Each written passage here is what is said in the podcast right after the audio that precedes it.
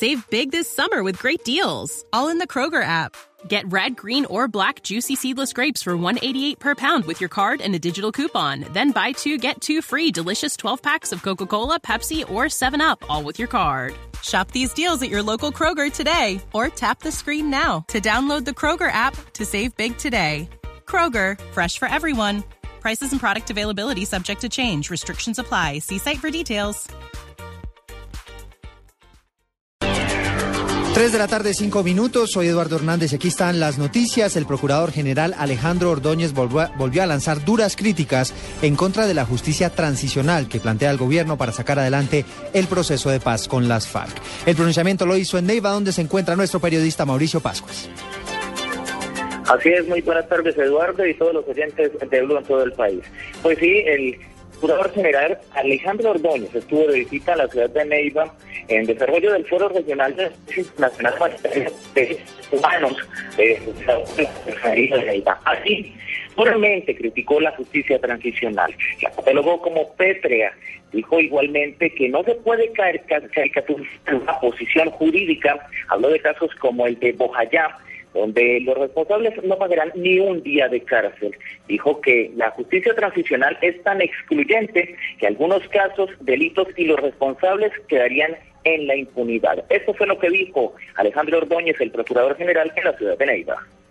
Porque a veces se, se pretende caricaturizar una posición jurídica para atacar esa posición jurídica.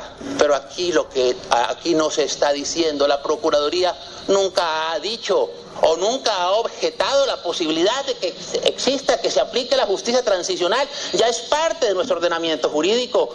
Esas eh, circunstancias generadoras de la violencia y para ello el derecho debe coadyuvar. El procurador Alejandro Ordóñez eh, criticó también, igualmente, que estos crímenes de lesa humanidad, los responsables de los genocidios y los crímenes de guerra, no deben tener beneficios, no pueden recibir ni amnistías ni indultos, y criticó duramente este proceso, al igual que el marco jurídico para la paz que se avecina para el, eventual proceso de paz. Esta es la información que se vive en la ciudad de Neiva, en desarrollo del Foro Regional de Derecho Internacional Humanitario y Derechos, y Derechos Humanos, que se lleva a cabo en el Centro de Convención José Eustacio Rivera de la ciudad de Neiva. Mauricio Pascual Piedra, Blue Radio. 3 de la tarde, siete minutos. Mauricio, gracias. En un fuerte agarrón terminó la audiencia sobre fuero militar en la Cámara de Representantes. ¿Qué fue lo que pasó, Marcelo Ulloa?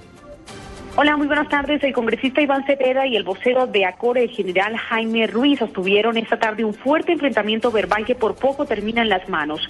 El incidente ocurrió durante el debate sobre fuero militar cuando el general en retiro dijo que Cepeda no debía estar en el Congreso por la posición política de su padre y porque, según sus palabras, su progenitor era miembro activo de las FARC.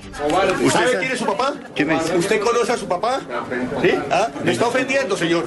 Usted es un cobarde. ¿Ah? Usted es más cobarde. Señor, si usted, dice, si hace una acusación, hágala claramente. Usted forma parte como las revendedoras de las plazas de mercado, ¿no? Que utiliza esa tecnología porque no tiene argumentos, señor. Porque usted no tiene, digamos. Le falta clase, maestro. No, usted le falta mucha clase. Le falta clase. le falta señorío.